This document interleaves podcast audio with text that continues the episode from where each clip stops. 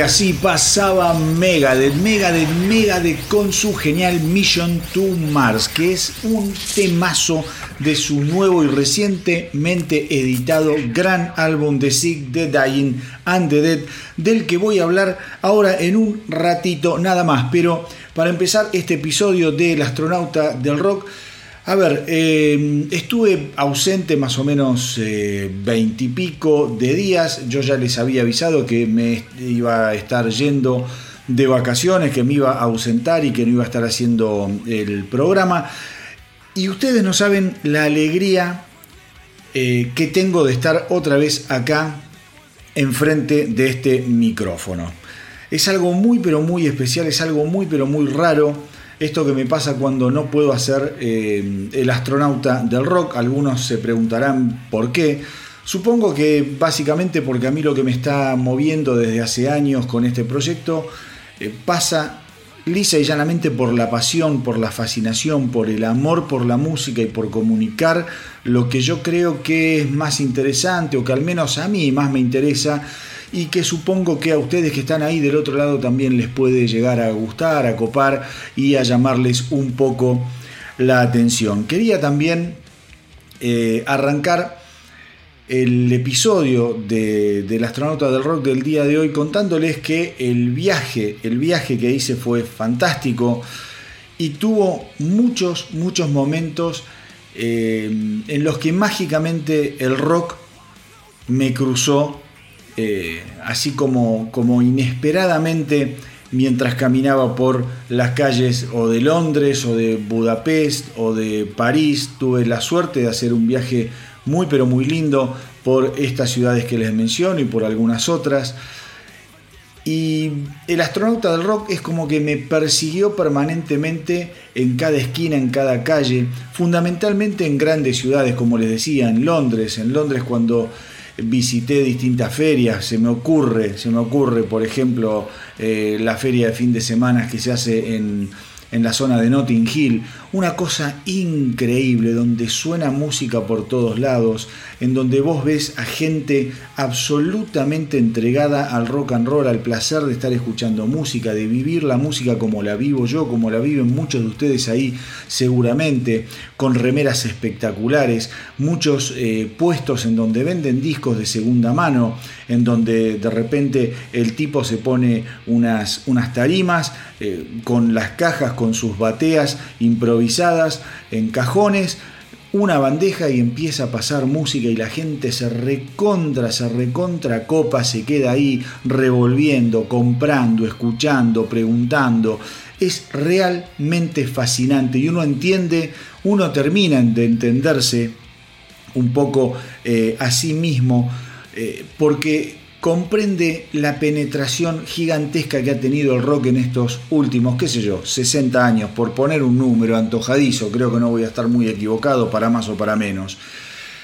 Las nuevas generaciones eh, quizá están más metidas eh, masivamente en otros estilos, pero yo les aseguro que era conmovedor ver a chicos de 16, 17, 20 años revolver esos discos en estas ferias, en estos, eh, eh, ¿cómo les podría decir?, en, estos negocios localcitos improvisados al aire libre, copándose con discos, qué sé yo, de Fleetwood Mac, de Styx, de ACDC, de bandas como Los Ramones, eh, pidiéndole al, al, que atendía, que a la vez oficiaba de DJ, que le pusiera tal o cual canción de tal o cual disco para ver qué onda. Encontré ediciones espectaculares por ejemplo, me topé con un simple, yo la foto todavía no la posteé en el Instagram, con un simple muy pero muy raro que editaron los Motorhead junto con los, las Girl School allá por principios de los 80, eh, en donde las bandas cruzaban sus canciones y, digamos y, hacían unos un Gerhul, canciones de, de cómo se llama de Motorhead y Motorhead una canción también de Gerhul un simple que tuvo muchísimo éxito súper raro. Estaba muy ajado muy hecho mierda y por eso no me lo compré y estaba caro. Pero lo agarré y me sacó una foto y me prometí que si lo volví a ver me lo iba a comprar, pero a un precio lógico, porque eso es otra cosa. Los precios de los discos usados en Europa al menos Hay lugares en los que vos te podés encontrar con discos de 30, 40, 50 años atrás a 20, 30 libras o quizá te encontrás en el mismo disco en otro localcito a 10. Entonces, bueno, eh, es muy arriesgado quizá comprar el de 10 porque el estado nunca sabes cuál es hasta que no lo pones en, en la bandeja. Pero bueno, yo les quería contar esto, cómo el rock, el rock está por todos, por todos lados. Es como ese, ese, ese, ¿cómo les Como esa bruma que comienza a aparecer a la mañana y que lo va tomando todo. Se va, eh, digamos, esparciendo por los lugares más recónditos y más inesperados. Por ejemplo, también en Londres, en un bar, la última noche que pasé en Londres, tenía ganas de comer unos buenos fish and chips y tomarme una cerveza helada. Estaba todo medio cerrado hasta que en una esquina encuentro un bar de esos típicos londinenses. Me meto, pregunto si hacían comida, si hacían fish and chips. Obviamente que lo hacían y estaba abierto para mi suerte. Cuando voy a pedir el, el, como es la comida y la bebida a la barra, porque vos ahí la pedís en la barra y después te la llevan a la mesa. Mientras estoy esperando, un rubio alto, corpulento, me dice, ¿cómo estás? ¿No? En inglés, me, dice, how are you? Le digo, bien, estoy bien, qué sé yo. Me dice, ¿estás de vacaciones? Me pregunta. Le digo, sí, estoy de vacaciones. ¿De dónde sos? Estaba medio tocado, el flaco medio en pedo, lindo, lindo, un pedo lindo. Eh, y le, digo, mira, yo soy de Argentina. Me dice, oh, Maradona, Messi, la típica. Le digo, ¿y vos? Me dice, no, yo soy, y miren la que me tira, a mí para colmo, yo soy de Polonia. Obviamente nos pusimos a hablar de Bimod, por ejemplo. Eh, el tipo resultó ser un fana de Bimod y además resultó ser un gran violero. Me mostró su canal de YouTube, tenía no sé cuántos seguidores. Eh, eh, y, el tipo ahí en su canal toca la guitarra, canta, bueno, un loco espectacular. Después en Budapest, por ejemplo, también estoy caminando y viene mm, una pareja y me piden que le saque una foto. La chica tenía una remera de Kiss y el flaco tenía una remera de Iron Maiden. Entonces cuando les voy a sacar la foto, les digo, ya ustedes me ganaron el corazón con esas remeras. Bueno, nos pusimos a hablar, al final terminaron, yo les hablaba en inglés, ellos me responden en inglés, me escuchan hablar con mi mujer en castellano y me dicen, oh, nosotros somos de España. Bueno, eran de, de la zona de, ¿cómo es? De Cataluña. Nos pusimos a hablar el flaco recontracopado, también músico de una banda que la posteé en el Instagram del astronauta del rock para darle una manito, cantante, eh, fanático de Maiden hasta las pelotas, los había visto, escuchen esto, los había visto 16 veces y los acababa de ver en la última gira de Maiden y me dice es conmovedor lo bien que tocan, lo ajustado que están sonando y la voz de Dickinson es una cosa de locos.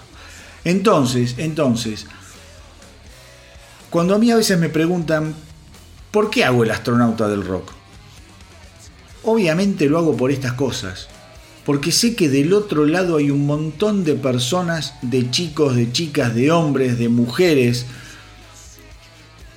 que se emocionan con el rock and roll todavía y que por una de esas cosas te las cruzas en la calle, eh, te pones a hablar y te das cuenta que no los conoces, pero hablas el mismo idioma como si fueses un amigo de toda la vida. Y yo cada vez que me siento acá enfrente del micrófono, siento que del otro lado tengo un montón de amigos, un montón de amigos de toda la vida que comprenden de qué les estoy hablando. Tengo la suerte de que mucha gente me manda mensajes, fundamentalmente a través del Instagram, y me recomiendan cosas y me hacen descubrir cosas, eh, me sugieren eh, algunos temas para que yo toque acá en el astronauta del rock e inmediatamente uno se da cuenta de que el rock, de que la música nos hermana. Ese es el sentido que yo le encuentro a hacer este programa, este podcast, que además se transmite por varias radios a las que les estoy sumamente agradecido. Esto no es por dinero, como se imaginarán. Yo no vivo del astronauta del rock, ni mucho menos. Yo trabajo en publicidad. Toda mi vida trabajé en publicidad y con eso me gano la vida. Y fundamentalmente yo no pude dejar pregrabados esta vuelta, como hago en otras oportunidades, varios episodios del astronauta del rock, porque volví a la presencialidad como mucha gente luego de la pandemia, entonces no tuve tiempo de hacerlo. Eso me partía el alma, me partía el corazón, porque cada domingo que yo pasaba sabiendo que no estaba eh, emitiendo el astronauta del rock, se me estrujaba el corazón. Pero no porque crea que qué importante que es para la gente que me escucha, sino porque era un domingo menos que yo tenía la suerte, el placer y la felicidad de sentarme frente a este microfonito para contarles, como les decía hace un ratito, lo que a mí me interesa, lo que a mí me parece importante o al menos eh, eh, que merece ser difundido.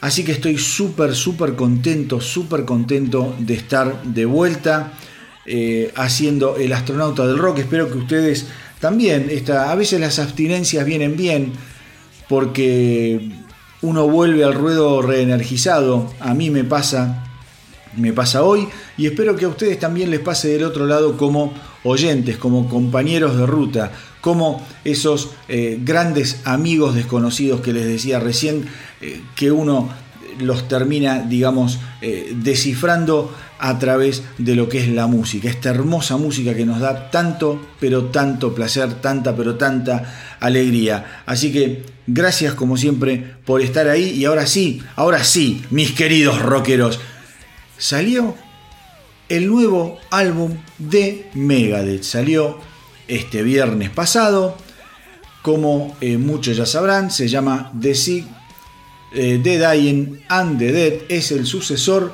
de el genial Distopia que se editó ya hace seis años, en el 2016, un álbum que había sido eh, absolutamente genial. Durante estos seis años, la verdad es que Megadeth sufrió, sufrió eh, varios cimbronazos. El más importante, sin lugar a dudas, fue la batalla contra el cáncer de garganta que tuvo que librar, por suerte, en forma exitosa, nuestro querido Colorado Dave Mustaine.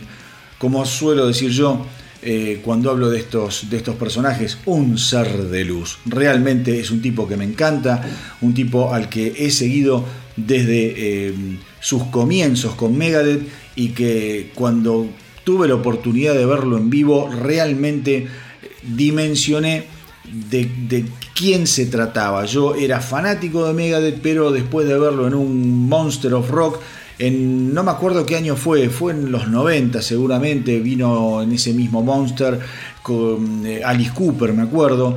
Cuando yo tuve la suerte de verlo eh, por primera vez a Dave Mustaine sobre el escenario, dije, si a mí esto me gustaba por escucharlo en los discos, lo que estoy presenciando y viviendo ahora es algo verdaderamente descomunal.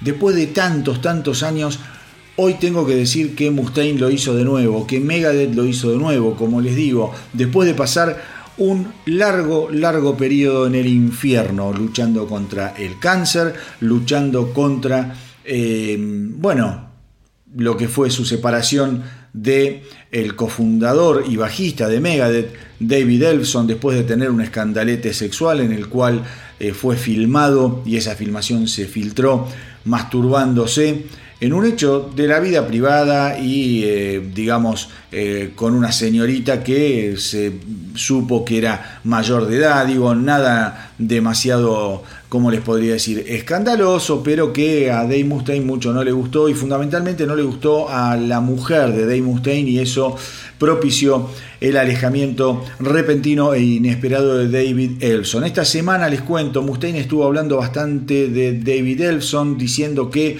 no volvería a trabajar con él en una de las declaraciones que hizo, y en otra de las declaraciones que hizo dijo que David Elson eh, había cambiado con el correr de los años y que el Elson que se había ido de Megadeth nada tenía que ver con el que él había entablado una amistad y con el que él había conocido inicialmente. Y después también medio lo acusó de querer medio robarle eh, los derechos de autor, no me acuerdo de qué canción, o sea, están a las patadas.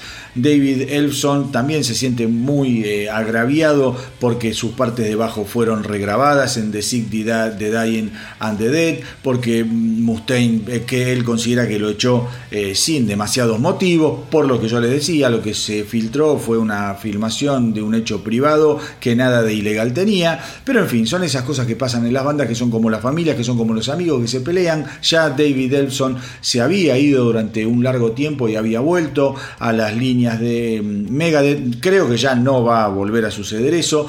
Eh, así que bueno, ese fue otro cimbronazo que tuvo que vivir Em, recientemente la banda. Y además este álbum de Sick the Dying and the Dead es el debut del baterista Dirk Verburen. Una verdadera maravilla de batero. Ahora bien, Distopia todos coincidimos, los fanáticos de Megadeth, los fanáticos del metal, los fanáticos del trash, en que fue un disco realmente impresionante, un disco que puso la vara muy pero muy alto, no solo para Megadeth, sino para los eh, digamos, generadores de trash metal en el planeta eh, Tierra. Era muy difícil llegar a ese nivel y yo considero, considero que este nuevo álbum de Sick the Dying and the Dead ha logrado pegar en esa vara. No puedo decir es mejor, es peor, porque tiene un nivel muy, pero muy bueno, muy similar a las canciones que traía Distopia. Tiene canciones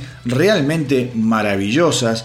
Eh, a mí una de las que más me gustó, bueno, obviamente la que acabamos de escuchar, Mission to Mars, que además la puse como un poco un juego de palabras porque Mustaine en un momento en el coro, en el pre-coro, dice I wanna be an astronaut. Así que si él quiere ser astronauta, lo invito a que forme parte de la tripulación del astronauta del rock. Si alguno lo conoce, que se lo avise que las puertas están abiertas.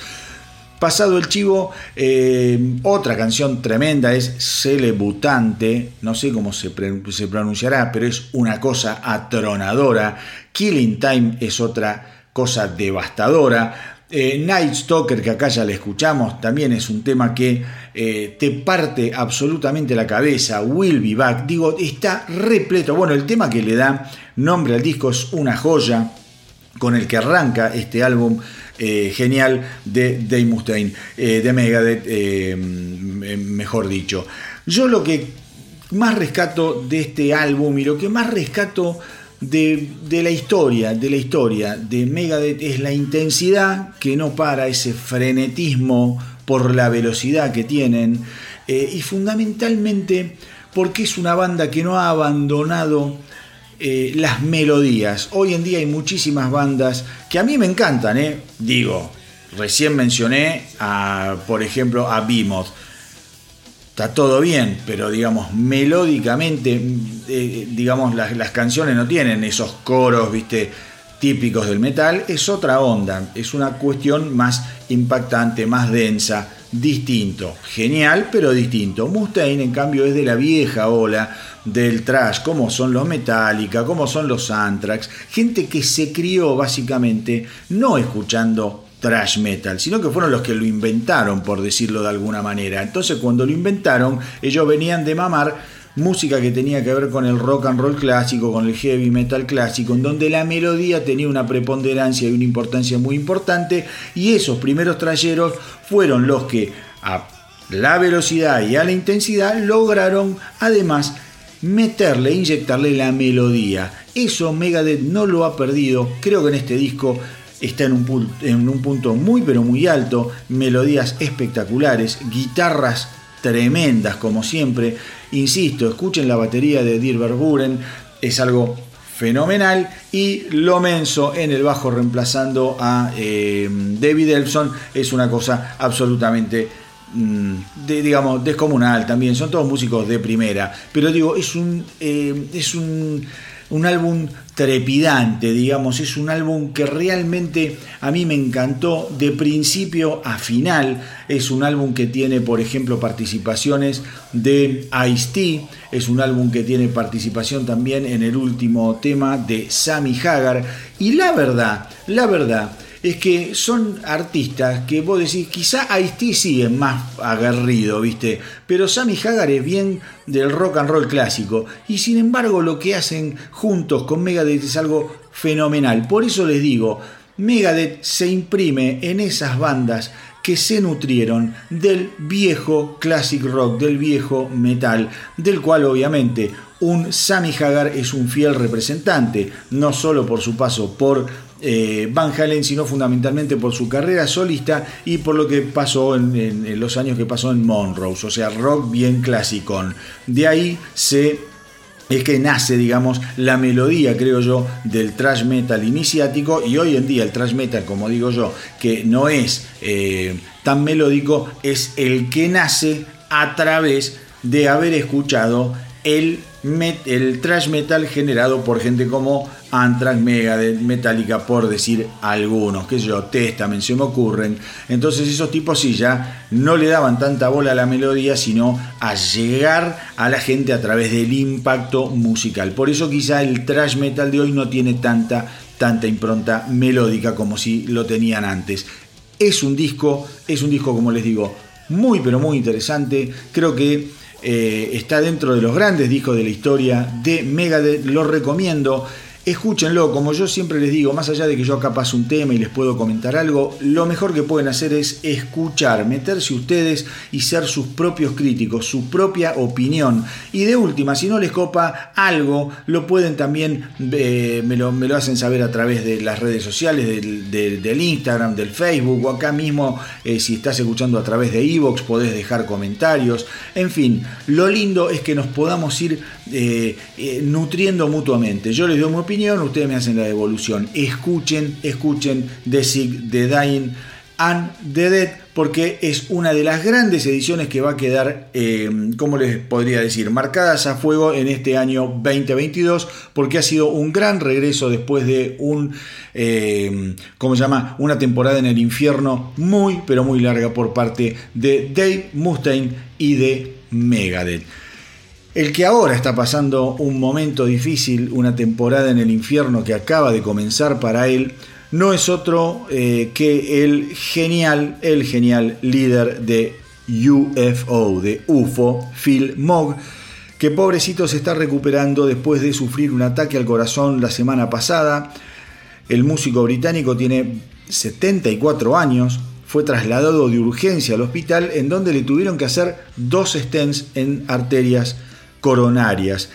Em, digamos, esta angioplastía coronaria tiene justamente como objetivo reabrir la arteria bloqueada para, eh, ¿cómo les podría? Poder meterle uno más stents y eso ayuda a mantener abierta la, circulación de sangre que obviamente este tipo la tenía tapada, pobre Filmog, que eh, justamente eh, declaró que acababa de regresar de visitar a los médicos y que obviamente les preguntó, entre otras cosas, si podía reanudar el trabajo, tocar, en, digo, ir de gira, y que los doctores le dijeron que no, a menos que quiera otro ataque al corazón. Así que la cosa va a estar media complicada.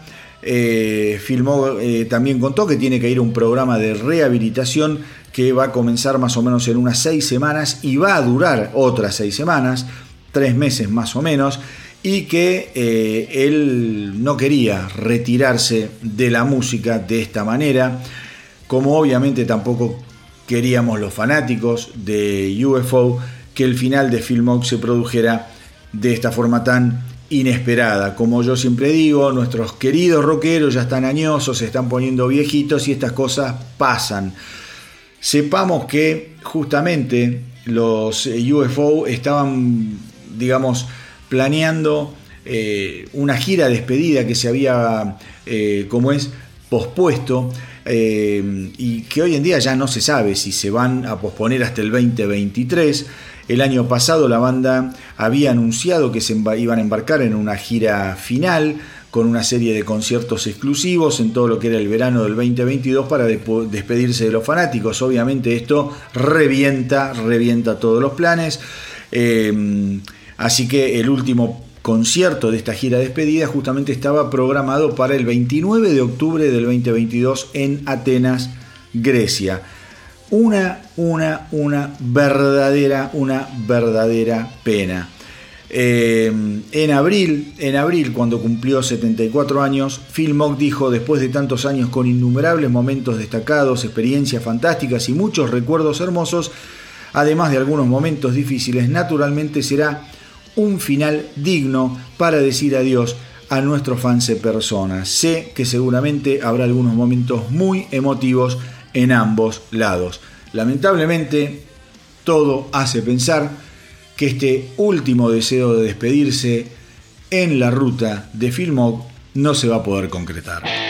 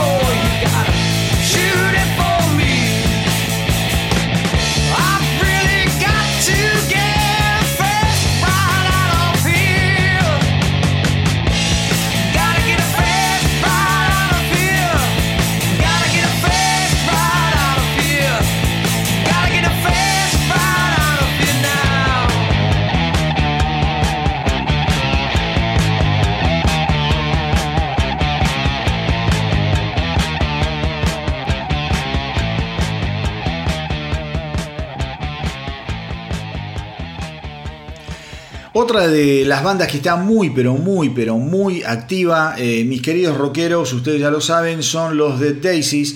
Los de Daisies eh, van a estar sacando su sexto álbum de estudio que se llamará Radiance el próximo 30 de septiembre, dentro de muy poquito, de unas semanas. El cuarto sencillo del álbum se llama Face Your Fear y lo vamos a escuchar ahora cuando termine de contarles algunas, algunas cositas sobre lo que es eh, esta edición de Face Your Fear que realmente presenta a Doug Aldrich y a David Lowe haciendo un laburo de guitarras fenomenal. Brian Tichy en el bajo, en, perdón, en la batería es un monstruo y en el bajo y en la voz Glenn Hughes realmente no se puede creer en el estado que está. Recién hablábamos de Phil Mogg. Bueno, Glenn Hughes debe andar también. Ya pasó los 70 seguro, no sé si tiene 74, pero ya cuando pasás los 70 más o menos es todo igual. Y la verdad es que el tipo está impecable. Hughes eh, contó que esta canción trata sobre hacer las paces con tus miedos personales y no luchar contra su control. El ritmo intenso y la simplicidad de dos acordes es una gran apertura del álbum según Glenn Hughes. Yo tengo muchas, muchas ganas eh, de escuchar todo lo que será Radiance, que les repito, eh, va a llegar el 30 de septiembre. Los adelantos que han mostrado los Dead Daisies me parecen absolutamente asombrosos, monstruosos. Creo que es una banda que está muy pero muy energizada y es una banda muy acostumbrada a cambiar de integrantes como uno se cambia de calzoncillos. La verdad es que Doug Alrich y David Lowe, que son digamos los dos mandamases de este proyecto, la tienen muy pero muy clara y eh, enseguida pueden alinear al que quieran porque realmente desprenderte de Corabi, eh, de John Corabi, desprenderte de Marco Mendoza, que era el bajista, y lograr, lograr que Glenn Hughes te dé pelota y se meta a tocar el bajo y a cantar a la edad que tiene y a salir de gira como salieron, es que la tenés bien larga, ¿viste? Tenés que tener unos contactos y tenés que tener un nivel realmente impresionante. Y la verdad, la verdad es que son todos tipos grandes, no tanto como Glenn Hughes, pero son todos tipos que están ahí por los 60 pirulos. No sé Tichi cuánto tendrá. Brian Tichi, el batero me parece que es un poquito más joven. Y Aldrich, si no tiene 60, tiene 50 y largos. Quiero decir, son todos tipos ya con una carrera hecha, con muchos años en esto. Y la verdad es que los tipos salieron con una gira monstruosa por Europa. Tocaron por todos, por todos lados y ahora, ahora para colmo, van a encarar el otoño de los Estados Unidos con otra gira que va a ser una locura. La verdad, van a ir de costa a costa, de este a oeste de los Estados Unidos. No sé si van a llegar a Canadá y van a estar tocando con los eh, otra banda legendaria. Así que yo tengo muchas, muchas ganas, como les decía, de escuchar Radiance, porque me parece que va a ser un álbum eh, que nos va a mostrar a unos Dead Daisies súper, pero súper enganchados con la llegada del talentosísimo Glenn Hughes. Ahora, si les parece, vamos con lo nuevo de los Dead Daisies, Face Your Fear.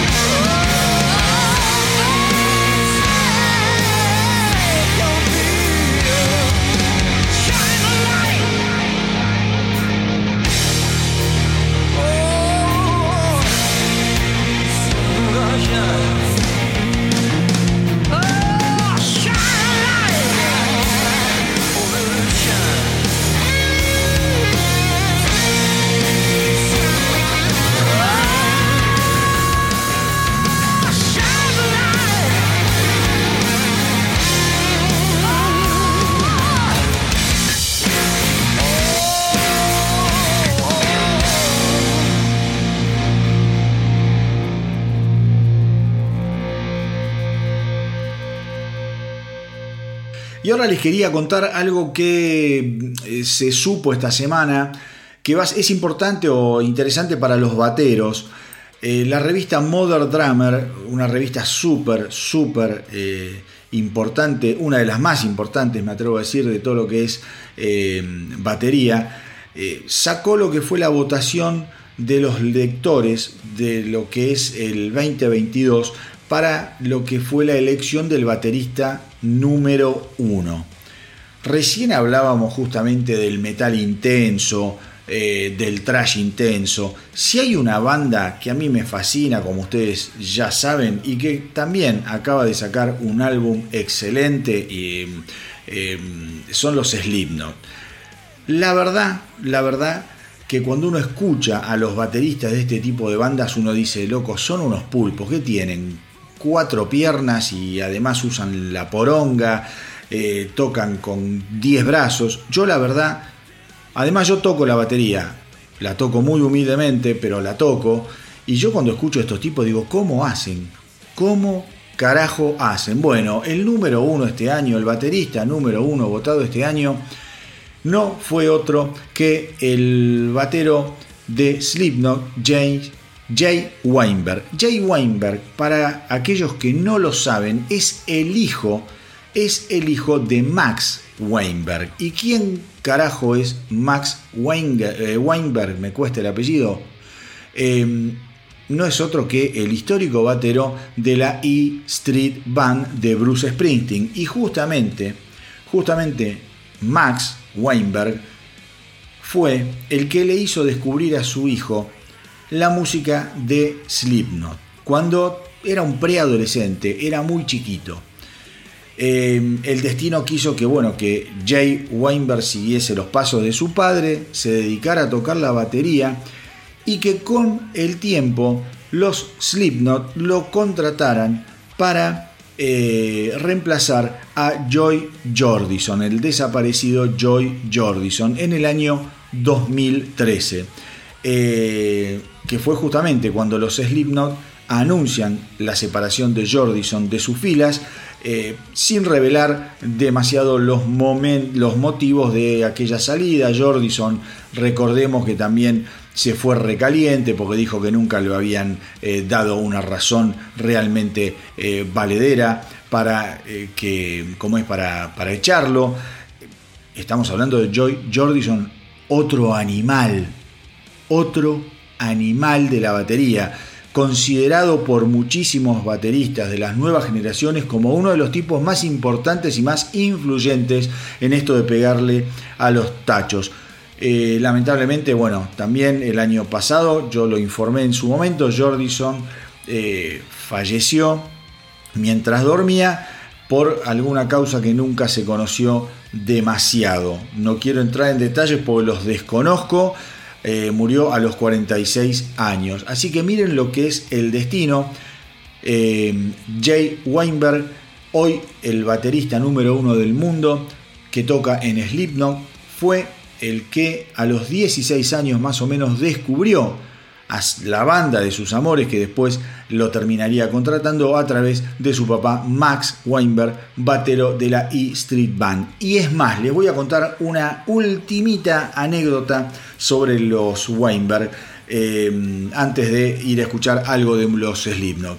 Eh, en un momento, en un momento, cuando Max Weinberg no puede eh, tocar con Bruce Springsteen, Bruce Springsteen recurre a su hijo, al batero de Slipknot, de Jay Weinberg. Y en aquel momento Jay Weinberg había dicho, lo que yo toco en Slipknot es una locura de complicado. Tocar con Bruce Springsteen, para mí, fue un desafío más a nivel espiritual, por decirlo de alguna manera, porque yo estaba tocando con uno de mis ídolos, estaba tocando con un ícono del rock mundial, con un tipo que es reconocido a través de su música en todo el planeta. Dice que la presión fue enorme, enorme, mucho más enorme que cuando toca esos complicadísimos ritmos con su banda Slipknot.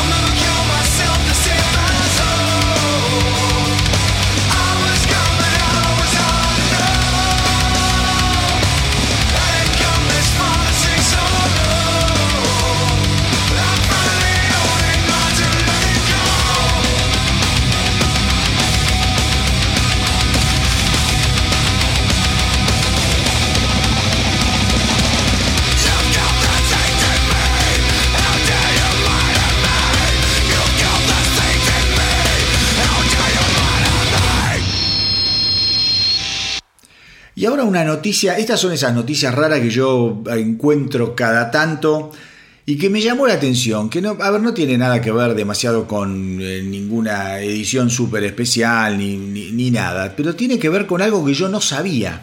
Yo les aseguro que lo que les voy a contar ahora yo no lo sabía. Y estamos hablando de un tipo que también es un número uno, un cantante del recarajo, que de joven tenía una facha que se caía a pedazos, pero que esta semana, esta semana me encuentro con una foto del tipo pelado, ya grande obviamente. Estoy hablando de Joe Lynn Turner, aquel excelente, excelente cantante que hizo eh, discos maravillosos con Rainbow. De lo más rescatable que hizo Rainbow lo hizo justamente con Jolene Turner. Me acuerdo, me acuerdo ese disco Difficult to Cure que tenía Can't Happen Here, eh, I Surrender, qué disco, qué disco tremendo, ¿no? una cosa de locos. Este, creo que este también eh, cantó Spotlight Kid, una cosa así. Bueno, Jolene Turner, loco, un número uno del rock and roll, del heavy metal, del rock pesado. Yo no sabía, yo no sabía que pobre Turner desde los 14 años tuvo que usar peluca porque le diagnosticaron alopecia cuando era un nenito de 3 años. Entonces todo ese fachero que uno veía a, principios de los 80, que las minas desesperaban, que tenía un pelo divino, claro, el pelo era divino porque era un gato, era una capelu, realmente me llamó muchísimo la atención, es una noticia medio de color, pero digo, este tipo, cantante, como les digo, de Rainbow, también estuvo cantando con los Deep Purple. Ya tiene 71 años, cumplió 71 años el mes pasado, hace unos años además había tenido un problema cardíaco del cual zafó, eh, pero evidentemente el tema de la peluca lo jodió toda la vida, porque recién ahora, a los 71 años, el tipo se, eh, ¿cómo es? Se, se muestra sin la peluca dice que la va a abandonar para siempre.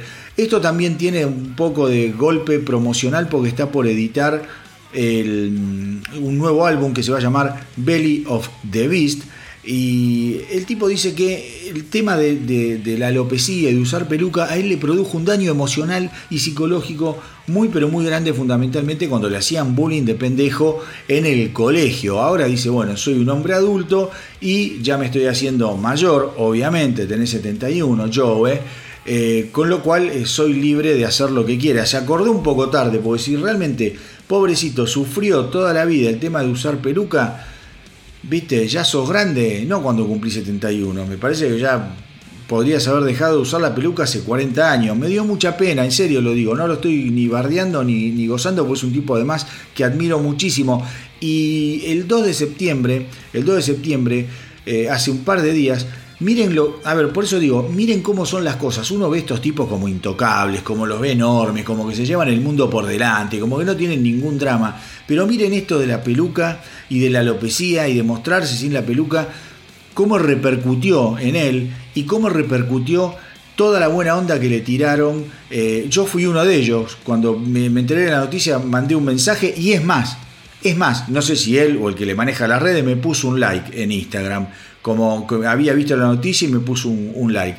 Así que le, tiré buena onda. Y miren lo que, lo que el 2 de septiembre Jolene Turner, eh, como es, eh, declaró. Dice, hola a todos. Me gustaría aprovechar esta oportunidad para agradecerles a todos por la efusión de amor, compasión y apoyo que me han mostrado últimamente lo ha demostrado a lo largo de los años, pero últimamente lo han demostrado a lo largo de los años, pero últimamente no ha tenido paralelo. Estoy abrumado y siempre existirá en mi corazón y en mi alma un lugar para todos ustedes. Gracias, gracias a todos. Se los agradezco, te lo agradezco. No podría hacer esto sin ti. Este es un viaje emocionante y tenemos mucho más por recorrer. Vos mirá lo que lo que necesitaba este hombre sacarse el, gato de la cabeza. Pensaba que la gente lo iba a bardear. Y esto es lo que insisto yo, con el rock and roll, con lo lindo de, la música. No hay lugar para el bardo al pedo con, con, esto, con estos tipos. Si querés bardear a alguien, bardea a alguno de esos traperos de mierda que no saben ni hablar y que saltan, viste, o de las pendejas estas que lo único que hacen es mostrar el culo, ponerse en pelotas, y si alguien le dice un comentario sobre el orto que tiene, dicen, ay, me estoy abusada, mirá lo que me dijo. A esos hay que bardear, que no hacen música, hacen exhibicionismo, striptease y alguna otra cosa que no quiero ni decir. Pero estos tipos, estos seres son... Eh, maravilloso. Y vos mirá, como digo yo, pensás que los tipos no tienen ningún drama y sacarse una peluca le costó 71 años. ¿Mm? Les cuento por último que Jolene Turner, el disco que les mencioné, Belly of the Beast, va a salir el próximo 28 de octubre.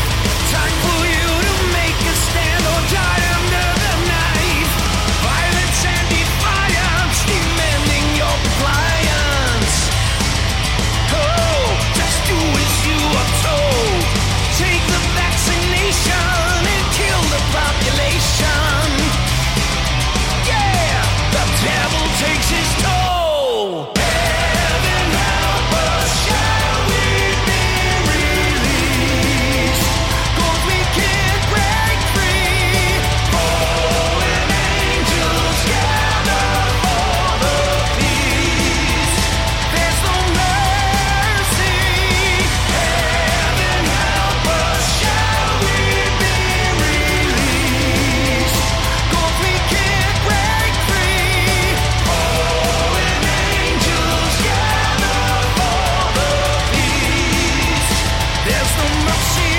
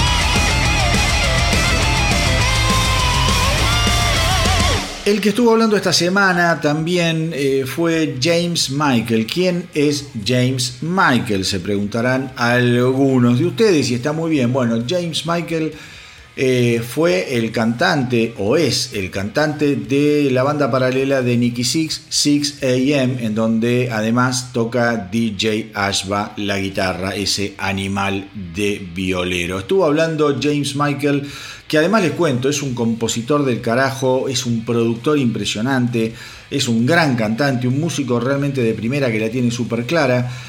Em, estuvo hablando sobre los planes de volver que puede tener 6am.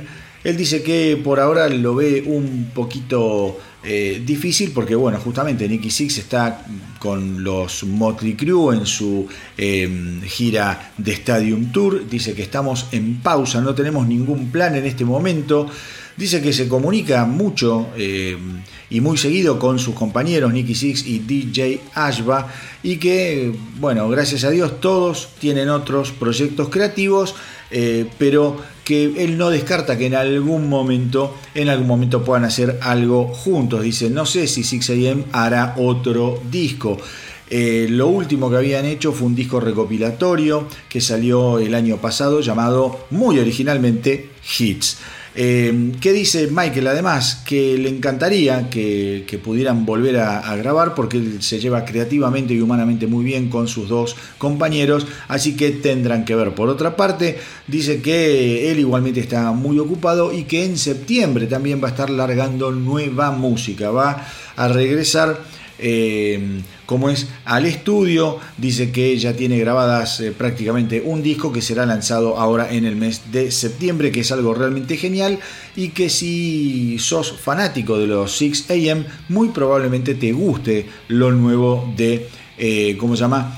James Michael. No porque suene tal cual a los 6 AM necesariamente, pero que eh, evidentemente las canciones tranquilamente podrían haber sido interpretadas por esa banda. Dice que él la está pasando genial, que realmente está con muchísimas, muchísimas eh, cosas en la cabeza y en, entre manos. Realmente no tiene, no tiene expectativas de mm, cómo es de que 6 AM vuelva a grabar junto en el corto plazo, pero, pero no descarta la idea de que en el futuro la banda vuelva al ruedo. Realmente, realmente a mí 6am es una banda que por momentos eh, me parece como un tanto excesiva, creo que es una banda que tiene grandes canciones, no así grandes discos.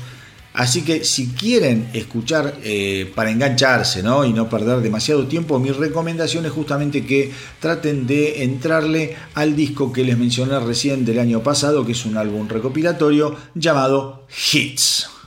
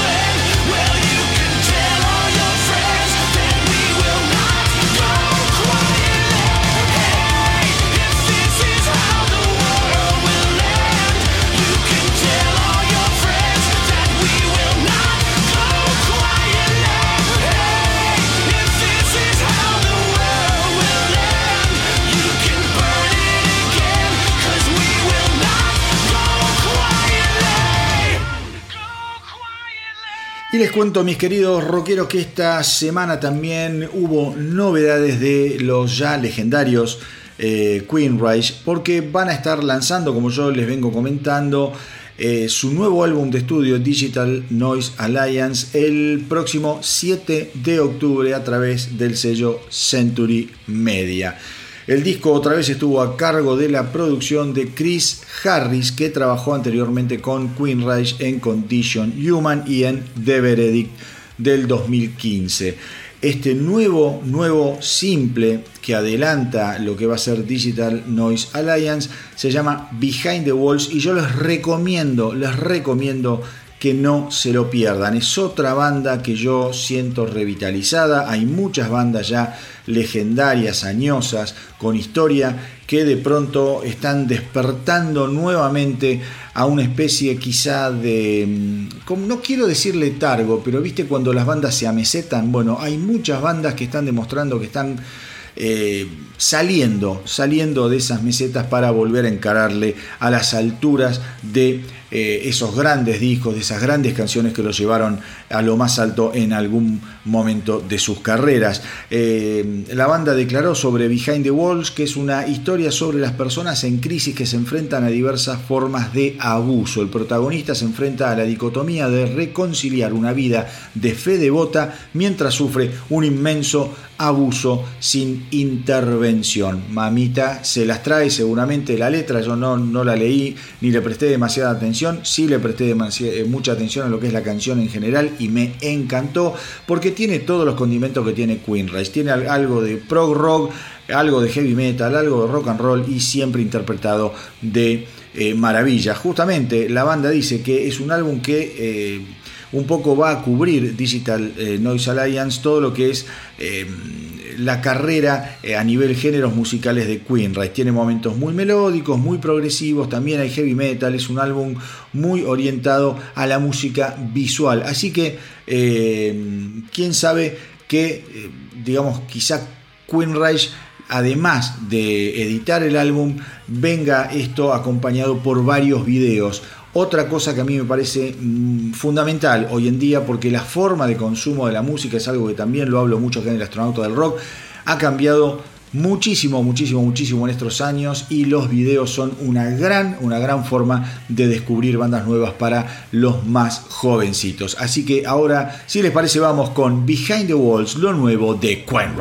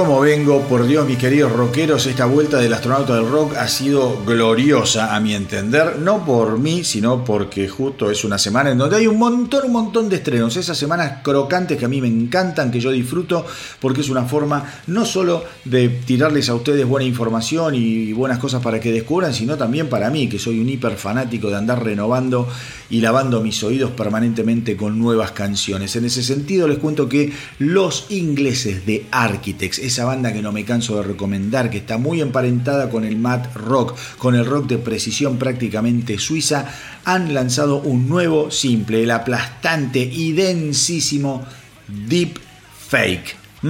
Deep Fake va a aparecer en el nuevo álbum de Architect que se va a editar el 21 de octubre bajo el nombre de The Classic Symptoms of a Broken Spirit.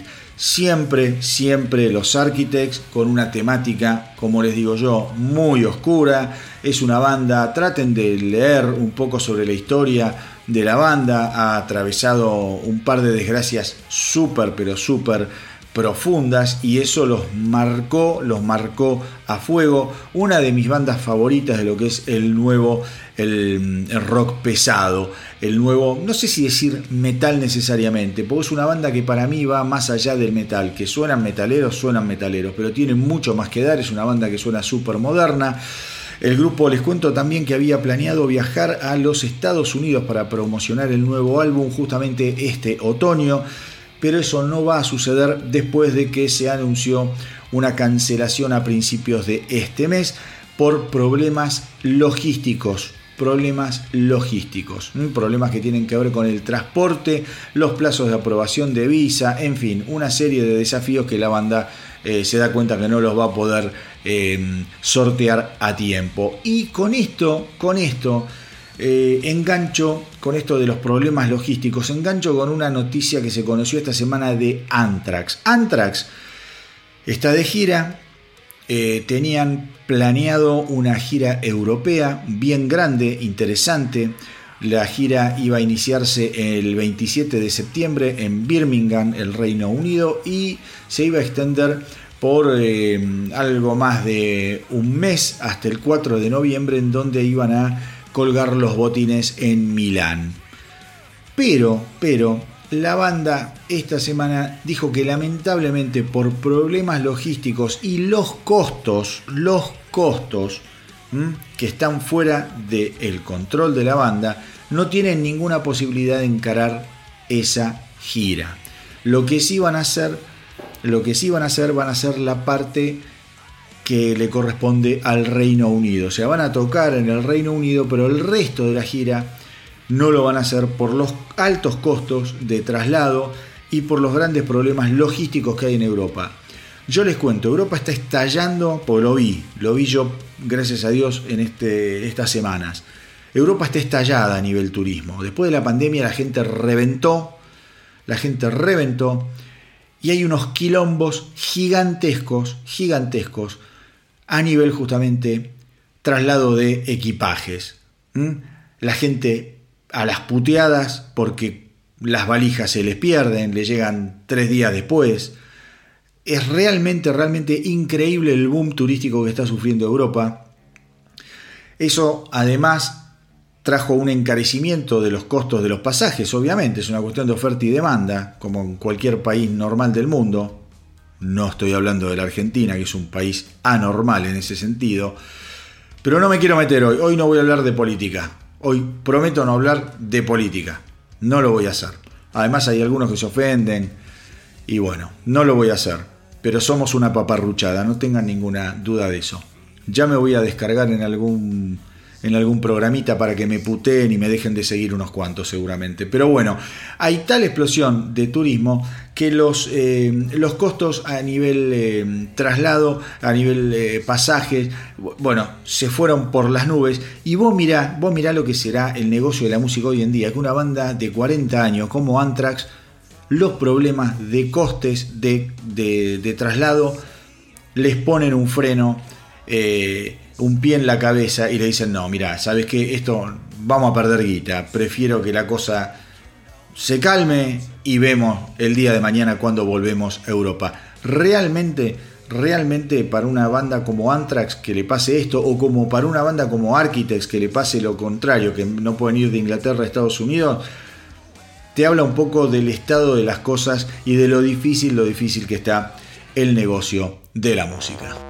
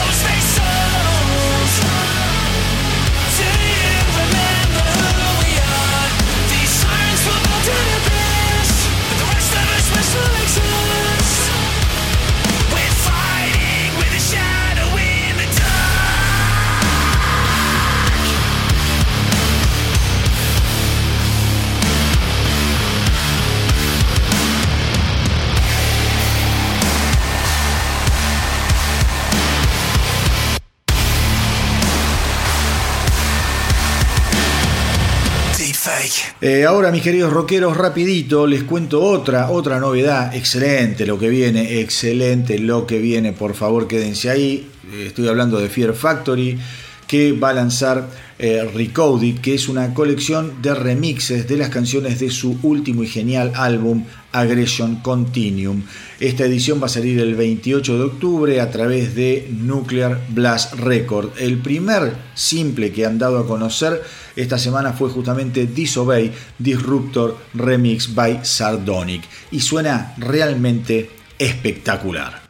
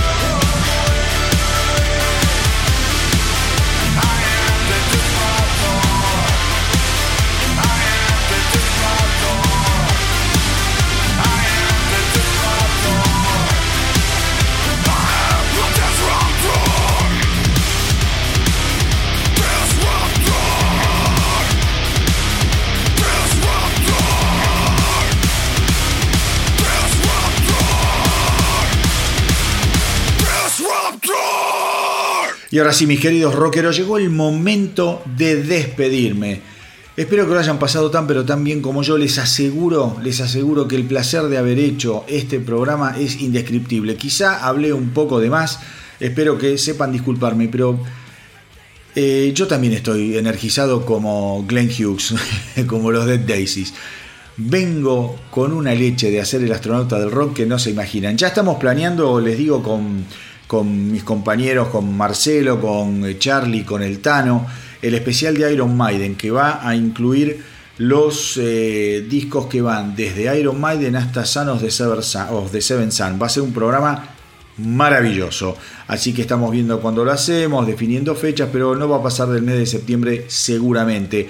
Eh, ya saben que me pueden seguir en Instagram, en Facebook, en YouTube, en, la web del astronauta del rock, que obviamente si se meten ahora la van a ver bastante desactualizada porque en estos días que estuve afuera no puse nada y todavía estoy limpiando calzoncillos y remera, con lo cual en estos días tampoco puse nada. Supongo que a raíz, eh, a, medida que pasen los días voy a empezar a actualizar la información. Pero sí, sí, les aseguro que en Instagram y en Facebook pueden encontrar de todo. Todos los días, estando aún de vacaciones, fui posteando las noticias que consideré más importantes. Para comunicarse conmigo también me pueden contactar vía email a elastronautadelrock.gmail.com. Pero antes de cantar las urras, eh, como siempre, tengo una nueva, una última, mejor dicho, noticia, una última novedad. Eh, y que tiene que ver con una de las ediciones que se produjeron cuando yo estaba de vacaciones. Me refiero a Afterlife. Finalmente, eh, los Five Finger Dead Punch lograron editar su muy muy esperado álbum, su noveno álbum, un disco que también, que también les recomiendo. Yo sé, yo sé que los muchachos eh, de Five Finger Dead Punch eh, son controvertidos para muchos, eh, hay puristas que los creen que son como sobreproducidos, como exagerados, pero banquemos un poco la parada, porque estamos hablando de una banda récord. Hoy en día es la banda que más simples número uno consecutivos ha tenido en el ranking de la Billboard. Eh, digo, esto es importante. Estamos hablando de una banda que está realmente también muy revitalizada. Su álbum anterior a mí me había gustado hasta ahí, yo lo había comentado, F8 se llamó aquel disco, tenía buenas canciones, obviamente, pero me parecía como que también, como les dije recién, estaban un poquito quedados, amesetados, grises. Lo que ha pasado en Afterlife, gracias a Dios, es que los Five Finger Dead Punch se han puesto las pilas. Se han puesto las pilas. Es una banda que realmente entendió que tenía que demostrar algo para no, para no caer en la autoindulgencia, en esa falta de ganas, en sonar siempre igual. Obviamente vas a escuchar el disco y la banda va a sonar como suena Five Finger Dead Punch modernosa, con esos ritmos de batería bien impactantes, viste, bien machacantes, eh, pero traten de escucharlo, porque es un disco que tiene también, es un, metal moderno con un groove excelente, grandes riffs de guitarras, es un disco también en donde a ver, estamos hablando de una banda que tiene un gran cantante, Iván Modi, con todo, con todos los problemas que tuvo en la vida, de adicciones y quilombo. El tipo es un fenómeno eh, cantando. El tipo te puede cantar, eh, no te digo el gutural más extremo, pero te puede cantar algo bien agresivo a nivel vocal y después te manda una balada y, te la pone hasta la garganta porque tiene una dulzura en su, en su forma de cantar que es absolutamente conmovedor. Afterlife es la recomendación final que les hago en este episodio de El astronauta de el rock. Canciones, canciones de Afterlife que no se pueden perder. Bueno, Welcome to the Circus que abre el disco, Afterlife es tremendo. Times Like This, ahí, ahí les digo, donde eh, Iván Modi va un poco para abajo y, en donde conmueve con su voz. Lo mismo, lo mismo hace con eh, esa gran canción que es Thanks for Asking. Pero digo, nada, lo que tienen que hacer, como siempre, como siempre, es tener sus propias opiniones. Escuchen lo que yo les recomiendo, porque el astronauta del rock lo hace siempre con buena intención, con buena leche y desde el corazón, desde lo que a mí me gusta. Pero la última, la última, la última palabra la tienen que tener siempre ustedes. Escuchen, abran los oídos, tómense tiempo. Decir, no tengo tiempo para escuchar música. Mentira. Yo les digo cuando escucho música, cuando me levanto a las 6 de la mañana, me quedo un rato en la cama, bloom, me, pongo a escuchar música. Cuando me voy al laburo eh, a eso de las 8, 8 y pico, bloom, me meto música. Cuando eh, estoy en el laburo no, porque me gusta tanto la música que si escucho música no laburo y me van a terminar echando. Pero cuando vuelvo al laburo, boom, le meto un poquito de música. Cuando entreno, pongo un poquito de música. Y entre poquito, poquito, poquito, terminas escuchando una bocha de cosas. Hay tanto para escuchar tanto, pero tanto para disfrutar que es una pena que uno no se haga el tiempo para de como es regalarse esos momentos musicales. Espero que lo hayan pasado tan pero tan bien como yo, como siempre les digo, hagan correr la voz para que nuestra tripulación no pare de crecer. ¡Wow! ¡Qué velocidad! ¡Qué programa! Espero que estén muy pero muy bien. De corazón, tengan una excelente semana. Cuídense mucho, mucho, mucho. Y hoy, más que nunca, que viva, el rock.